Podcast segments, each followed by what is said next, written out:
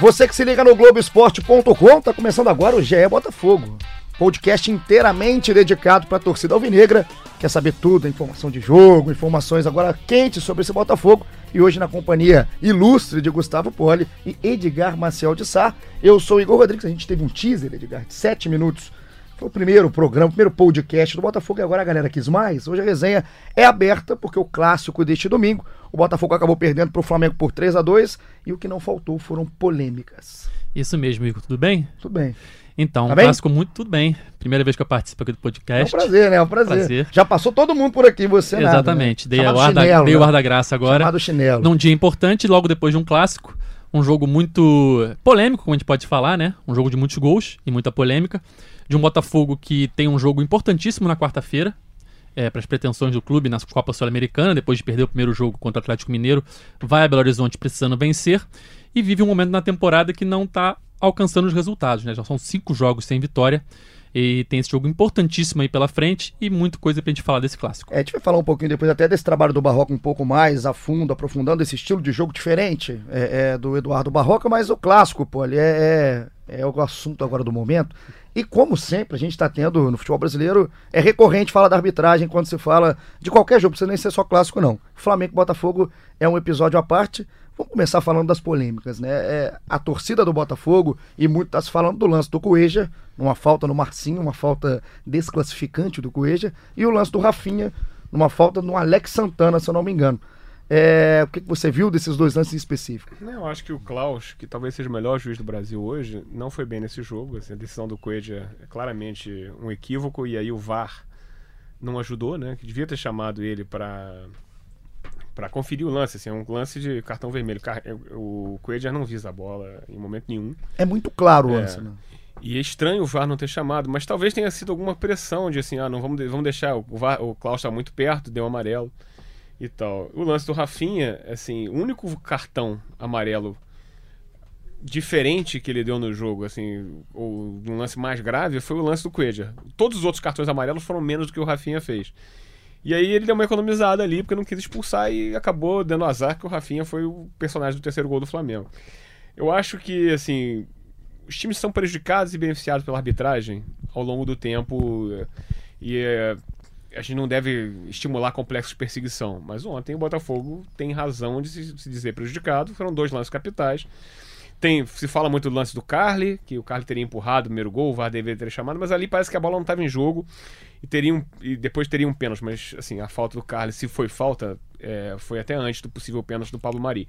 Mas é, eu acho que o que a torcida do Botafogo devia tirar do jogo de ontem foi até o seguinte, uma performance um pouco melhor do que o esperado ultimamente.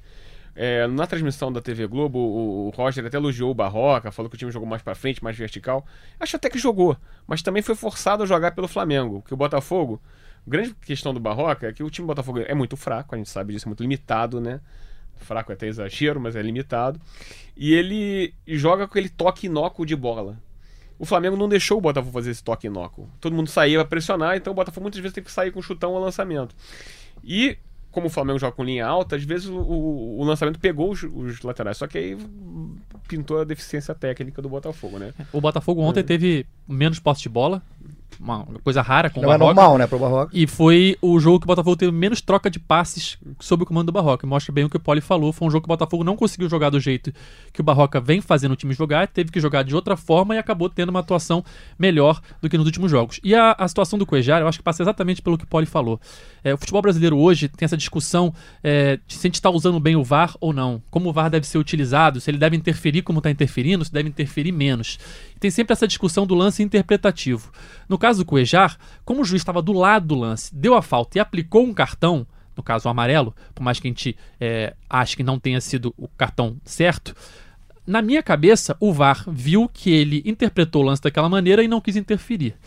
Eu acredito que se ele não tivesse dado a falta, não tivesse visto a falta, ou se não tivesse dado o cartão, que o VAR faria a interferência como deveria ter feito. Mas essa é toda uma discussão de como o futebol brasileiro usa e como ele deveria utilizar o VAR. Eu acho que o grande erro do lance é do Klaus, assim, é parte do Klaus, porque é muito claro. É, a interpretação é dele é errada. É errada. Ele interpretou um lance é, que era fácil. Mas a gente também julga isso vendo vários replays, né? É, então, assim, eu acho que o VAR tinha que ter chamado assim, o Thiago, que é o juiz do VAR, que é o juiz até que foi suspenso uma vez por ter Sim. errado uma expulsão no Corinthians e Palmeiras. Foi muito infeliz ali. Pô, talvez tenha sido acontecido exatamente o que o Thiago, que o, que o Edgar falou, assim. Pô, o cara tava do lado, não vou chamar. Mas aí vira uma, vira uma, vira uma maluquice, né? Vira o pessoal pensando já. Foi um erro. O o VAR tá ali justamente para dizer, pô, olha bem. Só que a gente tá ainda nesse processo de instalação do VAR. E aí vira uma crítica, e os memes surgem, todo mundo, ah, o VAR ajuda sempre os mesmos. Acho que não é o caso. Acho que vai ter um momento que o VAR vai ajudar A, vai ajudar B. Vai ser polêmico. O jogo do Fluminense essa semana, assim, ninguém reclamou de pênalti, de repente pintou um pênalti ali. E, segundo dizem os juízes, eh, tava certo. A, a regra é aquela. Eu acho a regra injusta naquele caso, mas é a regra. Agora, o problema é que o critério dos juízes tem vari... sempre variou. E aí acontece o seguinte: no jogo Botafogo e Santos, na semana passada, o jogador do Santos foi expulso, não sei se é o Gustavo Henrique Gustavo, ou, ou o Lucas Veríssimo. Lucas Veríssimo. por- numa falta semelhante à do Rafinha. E o, o Gilson foi expulso num lance que talvez nem tenha sido falta, mas era passível de interpretação. Pior, e aí foi- levou o segundo amarelo. Então, assim, é realmente complicado. O- é normal que o torcedor sinta a injustiça do seu é, muito mais flagrantemente. O Botafogo sofreu ontem, mas o Botafogo, eu acho que a pontuação do Botafogo está acima da performance, tá? Assim, isso que o, o torcedor tinha que dar uma olhada e focar. Assim, o Botafogo ganhou vários jogos no- na primeira fase do Brasileirão, antes da Copa América, ganhou do Vasco, que não era pra ter ganho, era um empate ali, era justo. Ganhou do Fluminense, merecendo perder. Ganhou do Fortaleza do Bahia em jogos que foram muito suados, por assim dizer, que empates seriam razoáveis. Então, assim, esses dois jogos o Botafogo podia ter pontuado, Santos e, e Flamengo, talvez valha a pena lembrar desses outros lá que pontuou mais do que devia pra tentar equilibrar. O time é muito limitado. Ainda deu azar, que o, o, o, o- como é, o o substituto contratado para ser o atacante de velocidade foi o Birubiru, teve aquele problema sério. E aí tem que jogar quem, né? O Botafogo, só pra gente colocar, décimo colocado do Brasileirão, tem 16 pontos, 5 vitórias, um empate e 6 derrotas. Agora falando do jogo, do, do que foi o a proposta de jogo do Barroca, essa mudança pressionada pelo Flamengo, é uma lição também pro Barroca, né? O Botafogo, eu vi o- aquele Botafogo e Cruzeiro, o jogo no Mineirão, foi um dos piores jogos recentes que eu assisti. O Botafogo pega a bola, é bola pra trás, bola pro É, lado. é a posse improdutiva. Né? Dá pra ser mais decisivo, né, Edgar? Sim, com certeza. É, o Botafogo vinha tendo problema para finalizar no gol. E, e não conseguia finalizar no gol no jogo contra o Santos, que o Poli citou, é, que o Botafogo podia ter tido um resultado melhor. Ele não jogou tão bem, mas ele, o jogo deu a ele uma grande chance, que foi a expulsão do Lucas Veríssimo. Então o Botafogo teve, num certo momento, no segundo tempo, um 0 a 0 e que estava com um jogador a mais, em casa. É aquele jogo que você tem que ganhar. Campeonato Brasileiro é muito difícil para você perder boas chances como essa. E aí o Botafogo passou 20 minutos até o lance da expulsão do Gilson, que a gente pode discutir se foi justa ou não, na minha opinião, foi injusta.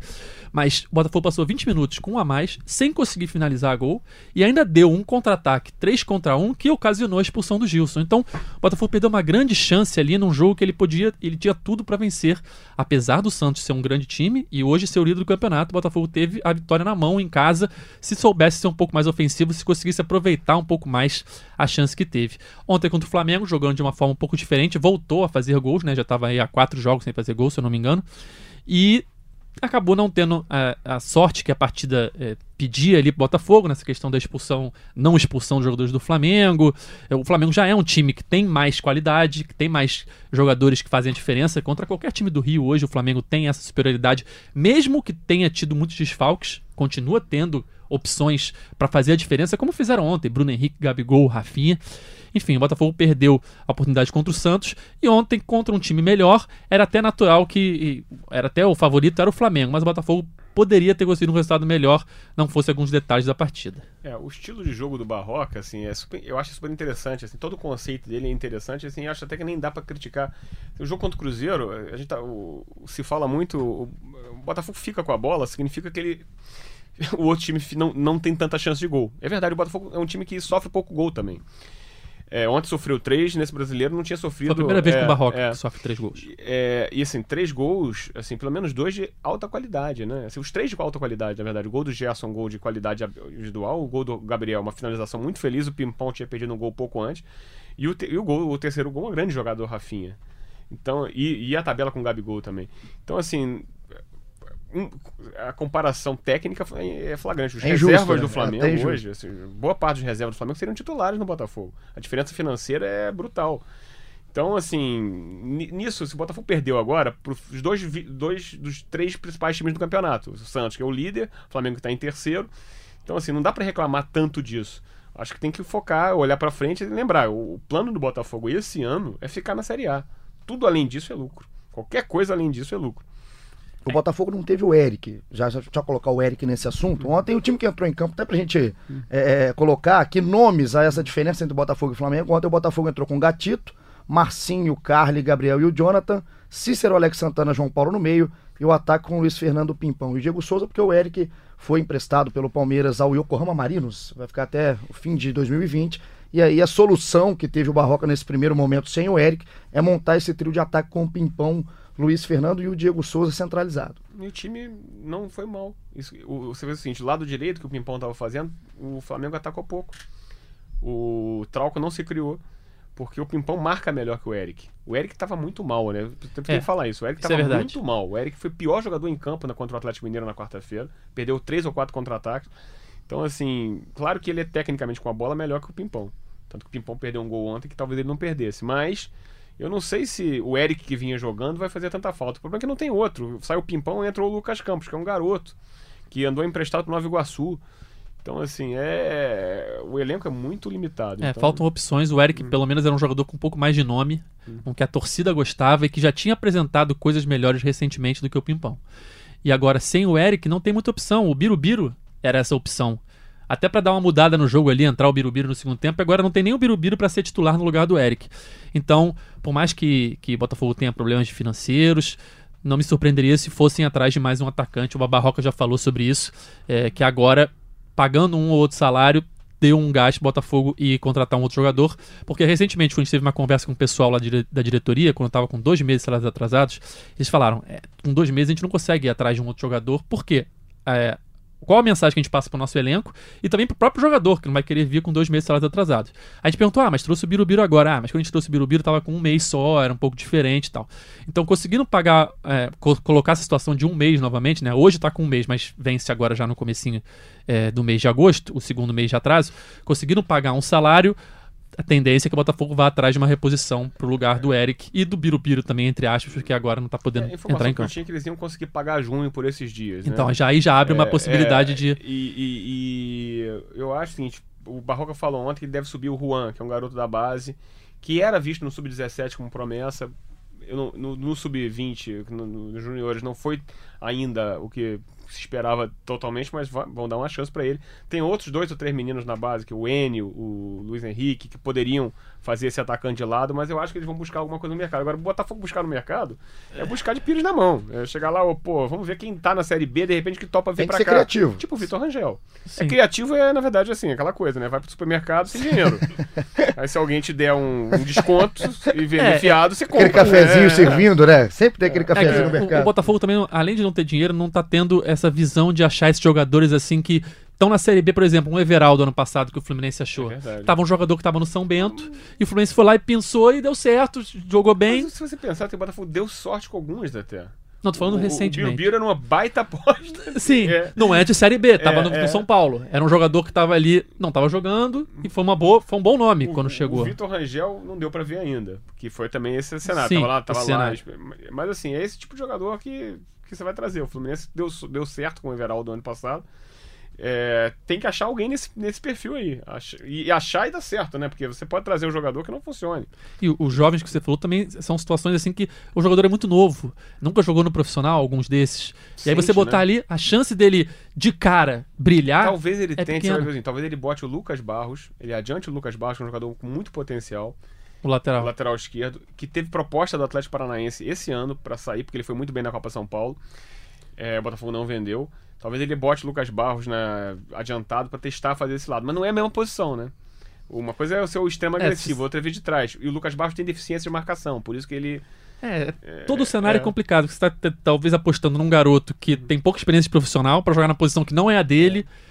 Tudo é complicado nessa situação. Agora, olhando para essa questão de performance, hum. pontuação momentânea do Botafogo que a gente colocou que está em décimo lugar, é o meio de tabela. Pra onde olha esse Botafogo do Barroca? É, é, continua olhando ali pra cima ou, ou o perigo é lá pra baixo? Pra baixo. A gente só fala do, de olhar pra cima porque o começo do campeonato, como o Poli falou, foi acima da expectativa. Então o Botafogo criou até uma expectativa na torcida. Ah, temos 15, 16 pontos ali no pré-Copa América. De será que dá pra chegar a algo mais? Será que dá pra lutar por uma Libertadores? Mas é aquele olhar pra baixo. É, é realmente É? perigoso Não, ou olhar acho baixo assim, nem tem tão, não tão perigoso? Teoricamente, se você olhar o, o tabela hoje, estava até conversando com o Edgar nesse programa, tem três times favoritos ao rebaixamento, que é Havaí, CSA e Chapecoense. É, lembrando que a Chapecoense sempre reage, Sim. mas hoje, se você olhar até como é questão de elenco e performance até agora, e, e depois disso, quem tá lá embaixo, como Fluminense, Cruzeiro, Vasco, são do mesmo nível ou melhores que o Botafogo. É, o Vasco se encaixou, tá começando a se encaixar com, com o Luxemburgo. O Fluminense tem dado azar. O Cruzeiro, tecnicamente, nem se fala, a não sei quem entre no espiral financeira maluca, mas tem Copa do Brasil, tem Libertadores. É um time que a gente sabe que vai- tende a se recuperar. Então, assim, tem uma vaga aí. Tem outros times ali candidatos, Fortaleza, Goiás, etc e tal, mas times estruturados que jogam em casa, que sabem pontuar em casa. Então, assim, o Botafogo tem que se assustar mesmo, tem que se preocupar. E eu acho que o foco é esse. Mas o problema é que são desafios extra-campo. Como arrumar dinheiro para pagar salário? Se não pagar salário, não adianta. É, e vem recorrendo é, repetidamente a botafoguenses ilustres, é, pegando essas ajudas e uma hora vai acabar. Uma hora não é toda hora que o cara vai conseguir emprestar dinheiro pra pagar salário e tal. E aí não tem patrocínio master, como outros clubes do futebol brasileiro, dificuldade de gerar receitas, dificuldade de levar a torcida ao estádio. É tudo um espiral que vai É causando ciclo- problemas. E- é verdade, assim, e é um círculo, vi- um círculo vicioso mesmo. Porque a torcida tá muito carente há muito tempo, algum tempo já. Assim, é, ela responde aqui e ali né, no- nas competições sul-americanas e tal, mas o time. não- não- vamos lá, não é confiança. Teve, vamos lá, teve 15 mil no, no, no Newton Santos nos últimos dois jogos, mas não é aquele time que cativa ninguém, né? E, e eu acho que as perspectivas de receita são muito ruins. O Botafogo precisava vender um jogador.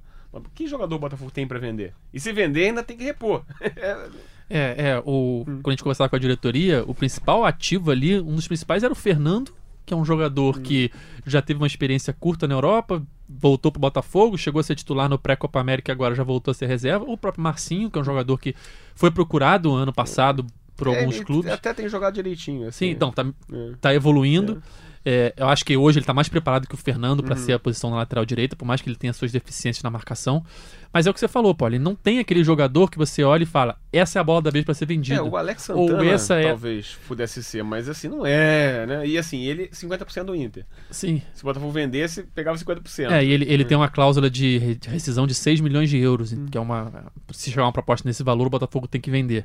Mas realmente não é aquele jogador. Começou bem, Uhum. é um jogador importante pro esquema do Botafogo, mas não a ponto de destacar, se destacar tanto e, e- e chegar a uma Não, Ele tem proposta. suas virtudes, é um jogador que tem suas limitações também. Agora, se chegar a 6 milhões de euros, ele entrega. Vai, é, vai de bandeja. Abraçam, levam. faz, faz É. despedida, faz tudo. O Botafogo, na próxima, no próximo fim de semana, no domingo, pega o Havaí. É um Jogo de jogo, é um jogo de seis pontos. A gente colocou o Havaí aí como um candidato forte ao rebaixamento. E a sequência é o Atlético Paranaense em casa e o Corinthians fora. Ou seja, dureza, né? É, já vem de uma sequência ruim, né? Uma sequência difícil. É. Antes da Copa América, aquela derrota com o Grêmio, depois Cruzeiro, Santos, Flamengo, só jogo difícil. Ainda intercalando com o Atlético Mineiro na Sul-Americana, que é outro confronto muito complicado, que o Botafogo tá em desvantagem. Pra gente fa- falar de Sul-Americana, vamos continuar falando de campo bola. O Botafogo joga no meio de semana, antes desse jogo contra o Havaí, na quarta-feira, nove e meia da noite, popular 21 e 30 na Copa Sul-Americana, no Independência. O jogo que já tem essa desvantagem por ter perdido em casa de 1 a 0 é, Esse jogo é, é aquela coisa. Vai pra esse jogo com qual mentalidade? Pensando mesmo em Sul-Americana, em brigar na Sul-Americana, ou pensando no brasileiro num jogo de seis pontos contra o Havaí? A, a Sul-Americana é aquela competição que a torcida é, gosta, torcida do Botafogo, do Fluminense, times que, que sabem que é dificilmente vão ser campeões brasileiros e tem uma esperança de ganhar um título importante numa Copa Sul-Americana que recentemente tem mostrado que não é uma competição difícil de ganhar. Você consegue chegar ali numa semifinal, numa final. E o Botaf a torcida do Botafogo gosta dessa competição e tem muita esperança tinha muita esperança de longe na competição. Essa derrota por 1 a 0 em casa complica bastante a situação. O Botafogo vai para o segundo jogo tendo que vencer no Independência, que não é fácil. O time do Atlético Mineiro é um bom time, tanto que está lá em cima na tabela do Brasileirão. E o Botafogo não tem, praticamente não tem zagueiro para esse jogo. né? Carly tá suspenso. O Carlos está suspenso, o Gabriel é, só poderia jogar em caso de pagamento de multa, uma vez que ele é emprestado pelo Atlético. O Botafogo já disse que não tem condição de pagar multa, uma vez que tem salários atrasados. Um milhão a multa. É, salários atrasados. Você não tem como, como pagar um milhão de multa para um jogador jogar um jogo. No primeiro jogo também já não pagou. Já não pagou no primeiro jogo. É, o Marcelo é o único disponível e o Ellerson, que era o outro zagueiro inscrito, foi emprestado recentemente. Então, tem aí uma dose de azar do Carly, tem uma dose de falta de dinheiro do Gabriel, tem uma dose de É. planejamento do Ellerson. Então, uma dose de muita coisa. É, é uma junção É, no de. caso, o Ellison foi vendido, né? E você não pôde. Tem uma questão do. A questão do Carly, não, não, não, não acho que é azar. Ele foi responsável. imprudência. mesmo, Foi imprudente. Não tinha, ele, um, um lance totalmente idiota, ele foi justamente expulso. É aquela coisa de ser um pouco hum, super macho e. e esquecer que tem VAR. O, né? Car o Carly, É. inclusive, só para dar uma informação, a gente está fazendo uma matéria. É, o Carly é o jogador que mais toma cartões Uhum. por questão de reclamação, até nessa questão de ser o xerifão, de ser o super macho. Ele, ele é um cara que realmente recorrente o Carly aparecer Não, nesses ele momentos. é um bom zagueiro que equilibra o meio- a defesa inteira, mas ele tem esse problema. Agora, nesse lance aí, ironicamente, o juiz era o Klaus também. O cara do VAR chamou. Se não chama, ele não é expulso, porque o Klaus, o Klaus Foi não um tinha lance visto. muito rápido, É. é. Só que ele deu um chute no cara. Totalmente gratuito. Então, assim, é, você vê aquela coisa. Por isso que a torcida reclama, né? Dois pesos, duas medidas, aquelas coisas. Mas é, é do jogo. Acontece. Às vezes um, um acerta, outro erra. Agora, eu, eu acho que o Botafogo vai, é, vai jogar esse jogo aí como franco atirador. Se der, vamos lá. Se não der, porque assim, vai botar o Jean na zaga, Sim. talvez, ou o Cícero. É o mais provável é o é, Jean. É, com um time do Atlético rápido e, e bom. Assim, o Xará é muito bom jogador. É Xará, É. Casares, Otero. É. Tem muita opção ali que chuta de Sim. fora da área e o Gatito não tem defendido as bolas que estão vindo fora da área, como dizer, os três chutes. Tudo bem que foram bons chutes. O do Marinho foi, mas o do Marinho era do lado dele. Daria pra fazer uma grande defesa ali. Ele não fez a grande defesa. E os chutes do Flamengo também, dois ali, talvez pudessem ser defendidos, mas assim, ele é um, um grande goleiro. Não, tô, não, mais, não, não sei. Especialmente o chute do Marinho, achei defensável. É, foi o que o Paulo falou. O Botafogo vai como franco atirador. Não é favorito, né? Já que não tem a vantagem. Mas tem aquele lado. Talvez é, caindo na Sul-Americana, vai focar mais no Brasileirão, vai ter mais é, chance de, como o Paulo falou, focar em ficar na Série A e, quem sabe, voos maiores, mas o plano principal é, é permanecer na Série A, até porque o ano que vem tem aspirações maiores, com as questões que a gente vai começar a falar em breve. Já, aí. já. Moreira Salles é um nome bem falado no Botafogo. Só pra gente, você falou um negócio de dificuldade, né? De a palavra dificuldade na, na, na questão da Sul-Americana. O Botafogo, caso avance, passe do Atlético Mineiro, já teria o, ad- o adversário definido. É, né? a, a chave do Botafogo, ela é muito boa. A chave do Botafogo e do Atlético, esse lado, o lado esquerdo, né, da tabela da Sul-Americana é muito boa. O Botafogo ou o Atlético enfrentam um time colombiano sem Lá expressão, Equidad. lá Equidad. Se passarem, enfrentam acho que um time argentino de segundo escalão, ali um Colón. Eu, É. eu acho que é o Colón, É se é. não me engano. Enfim, quem passar de Atlético Mineiro e Botafogo tem time e camisa pra chegar na, na final. Com tranquilidade. Claro que zebras acontecem, mas serão os favoritos a chegar na final. O outro lado é bem mais complicado. O outro lado tem Corinthians, tem Fluminense, tem Independiente, é, enfim, tem o Penharol. É, são clubes de mais camisa e expressão do que do lado do Botafogo e do Atlético Mineiro, dos rivais do Botafogo e do Atlético. Então, só pra confirmar, o Botafogo, quarta-feira, 9h30, nessa tentativa como franco atirador. Só, só reforço o que eu falei da, avançar. da- da- da- do que, como o Botafogo, como é importante a Sul-Americana nesse cenário de um time que não tem tantas aspirações no Brasileirão e um- uma tabela que é muito fácil, é, é- é é- é favorável. Então o Botafogo, se conseguir uma virada contra o Atlético, ele dá um grande passo para chegar bem longe na Sul-Americana. E aí você chega numa final, Chama é um jogo único. E, assim, e aí tem o estádio, vai ficar cheio Sim. nessas fases mais Sim, você ganha uma rendazinha ali, por mais que não seja nada que mude a história do clube financeiramente, mas você ganha ali É, um tem uma estádio. cota também. Tem uma cota, tem uma animação da torcida. Confiança do time. Confiança do time, aí muda você um pega um lá e cuidar e, e passa, e pega um Colom e chega numa final, é um jogo só. Ah, vai pegar um Independente, é um jogo só, com VAR ali, um cara expulso com 10 minutos de jogo, você muda o jogo, você é campeão de uma competição ali. Enfim, com essa estreia da final única na Sul-Americana esse ano, né? Eu acho que é uma competição que a torcida esperava bastante no começo do ano, tinha muita esperança de ser aquela competição de a prioridade do time. Essa derrota pro Atlético torna a situação mais complicada, mas é franco atirador. É, mas é aquela coisa, né? O time do Atlético é bem melhor que o do Botafogo. Vamos falar também. assim, é melhor, assim. É melhor tecnicamente, está em melhor fase. E, assim, é um resultado normal perder pro Atlético. Não, é, não, não vai cair a casa, não vai. Não acaba o ano. É. O ano, na verdade, o foco, se você tivesse que escolher, cai na. cai- se você for campeão da Sul-Americana ou Não ser não rebaixado. ser rebaixado, tem que escolher não ser rebaixado. É, não é nenhuma escolha, né? Agora, não é impossível classificar. Nada é impossível, né? Ainda mais 1x0. 1x0 aqui foi bom resultado pro Botafogo. Era pra ser 3 ou 4. Sim. O, o Ricardo Oliveira é, perdeu é, dois gols é. na pequena área. Agora, Hum. aquela questão que acho que todo torcedor do Botafogo tá ligado aqui no GE, no, no GE Botafogo, nosso podcast. Moreira Salles, Edgar é, é, tá acompanhando esse dia a dia do Botafogo. Foi uma semana recente, é, muito quente de bastidores do Botafogo, porque o clube aceitou a proposta de recuperação financeira. Queria que você explicasse até onde que isso tá, em que patamar que tá e o que, que é realmente a proposta. É, o estudo encomendado pelo, pelos Moreira Salles demorou cerca de cinco meses para ficar pronto e foi apresentado inicialmente já ao Botafogo, que aprovou toda a, a sugestão e agora vai ser levado ao Conselho Deliberativo porque requer algumas mudanças no estatuto. Mas nada mais é do que um, um caminho para o Botafogo eh, financeiramente eh, seguir vivo, porque a situação a gente sabe que é muito complicada, eh, pelas dívidas anteriores, gestões anteriores, mais gestões eh, que o clube já teve, eh, que hoje aca- acarretam em salários atrasados, em dificuldade de gerar receitas, em dificuldade de manter jogadores. Então, eh, é um caminho que os irmãos eh, mostraram através desse estudo e que a partir do ano que vem pode ser colocado em prática, caso seja aprovado no Conselho Deliberativo, e acredito eu que isso, que isso vai acontecer. É, mas a torcida, às vezes, eu acho que cria uma euforia muito grande de pensar que ah, isso aí vai me trazer todos os grandes jogadores, viramos o Palmeiras, viramos o Flamengo. É, Tem que ir com calma, porque a situação é muito difícil financeiramente. É, a aprovação do estudo não garante nada. Não quer dizer que agora somos, temos muito dinheiro, não é assim.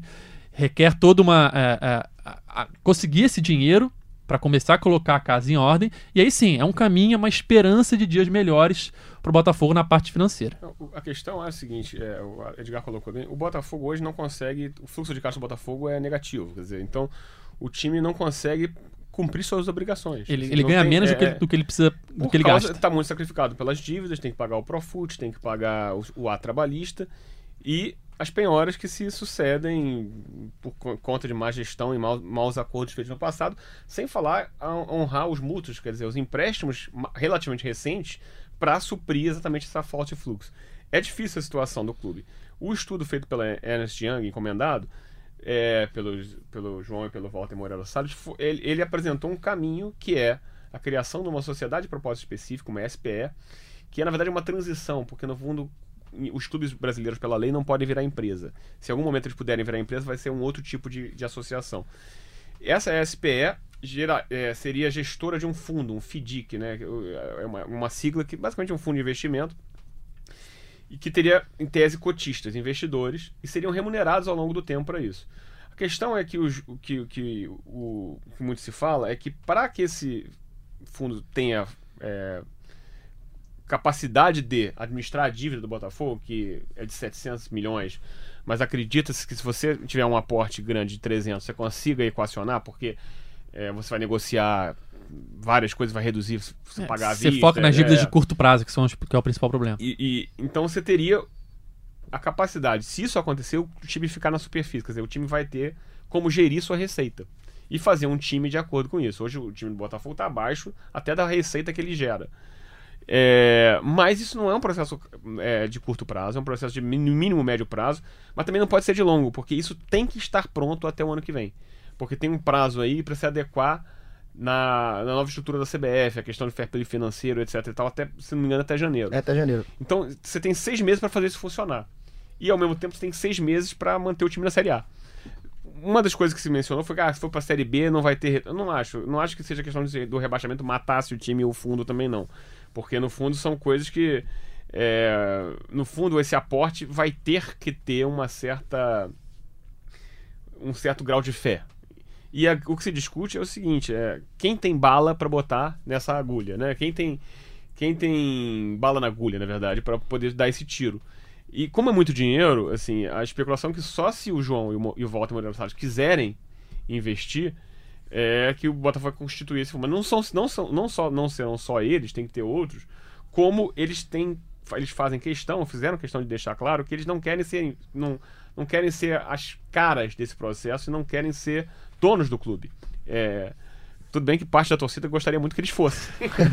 Pela torcida já É, seria. é, mas, assim, eles têm, claro, obviamente, o direito de tomar a decisão que quiserem. Já- e tem que ser dito, já ajudaram muito o Botafogo. Não, não foi pouco. Não só compraram o terreno do centro de treinamento que está sendo feito, que está atrasado porque acabou o dinheiro, inclusive, mas como emprestaram dinheiro em várias ocasiões.